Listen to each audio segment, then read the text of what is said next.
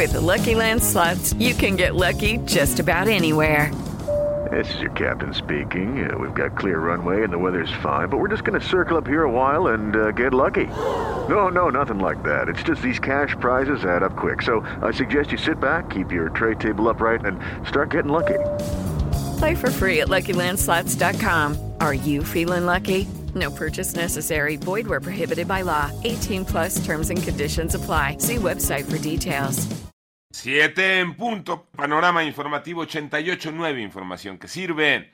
Yo soy Alejandro Villalbazo en el Twitter, arroba Villalbazo13. Es viernes 17 de junio, Iñaki Manero. Vámonos con las cifras, las cifras de COVID en México. Mónica Barrera. En las últimas 24 horas, México registró 9.406 nuevos casos para un total de 5.852.586 casos confirmados de COVID y 69 muertes más en un día. Así suman ya 325.340 fallecimientos. La Secretaría de Salud informó a través del informe técnico que en la semana epidemiológica número 23, que comprende del 5 al 11 de junio, se registró un promedio diario de 5.123 contagios de COVID-19. La disponibilidad hospitalaria de camas generales se mantiene tiene 96% y con respirador mecánico subió un punto para ubicarse en 99%. En 88.9 Noticias, Mónica Barrera.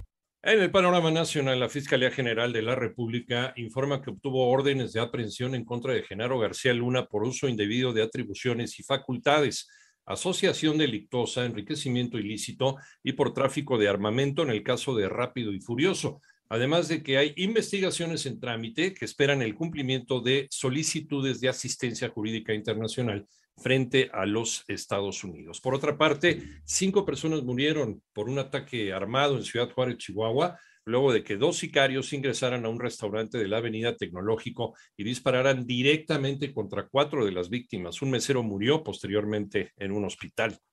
Por otra parte, el gobierno de Baja California Sur adelantó el fin del ciclo escolar ante el alza de casos de COVID y detalló que esta medida se tomó con la finalidad de reducir el riesgo de transmisión entre los estudiantes.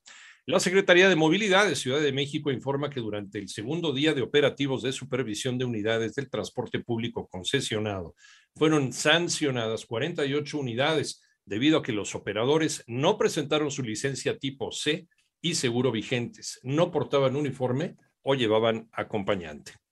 Y el canciller, el secretario de Relaciones Exteriores aquí en México, Marcelo Ebrard, propuso que México realice los Juegos Olímpicos para 2036. Toño Aranda. El secretario de Relaciones Exteriores, Marcelo Ebrard, propuso organizar los Juegos Olímpicos de 2036 en México y aseguró que el cuerpo diplomático de nuestro país será clave para lograrlo. Durante la firma del convenio de concertación de acciones entre el Comité Olímpico Mexicano y la Cancillería, Marcelo Ebrard destacó que la organización de una segunda Olimpiada en México es un plan que trasciende la política. Bueno, pues hagamos un planteamiento para que se lo llevemos al presidente de la República y si él nos autoriza, empezamos a trabajar con toda la presencia de la diplomacia mexicana para que tengamos los Juegos Olímpicos en México en 2036. Para 88.9 Noticias, Antonio Aranda.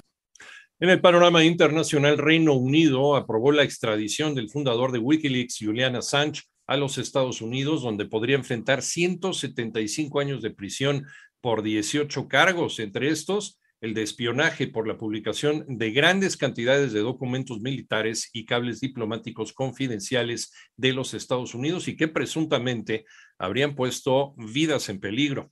Por otra parte, en los Estados Unidos, un tiroteo registrado ayer en una iglesia del suburbio de eh, Vestavia Hills, en Birmingham, en Alabama, dejó un saldo de dos personas fallecidos y un herido. La policía local reportó que un sospechoso fue puesto bajo custodia.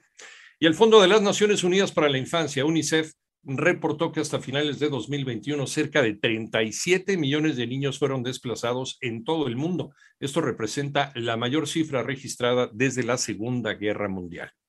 El jefe militar británico, Tony Radakin, dice que Rusia ya perdió estratégicamente en el conflicto con Ucrania al señalar que las fuerzas de Putin nunca tomarán el control del territorio y que Moscú podría salir del conflicto como una potencia disminuida.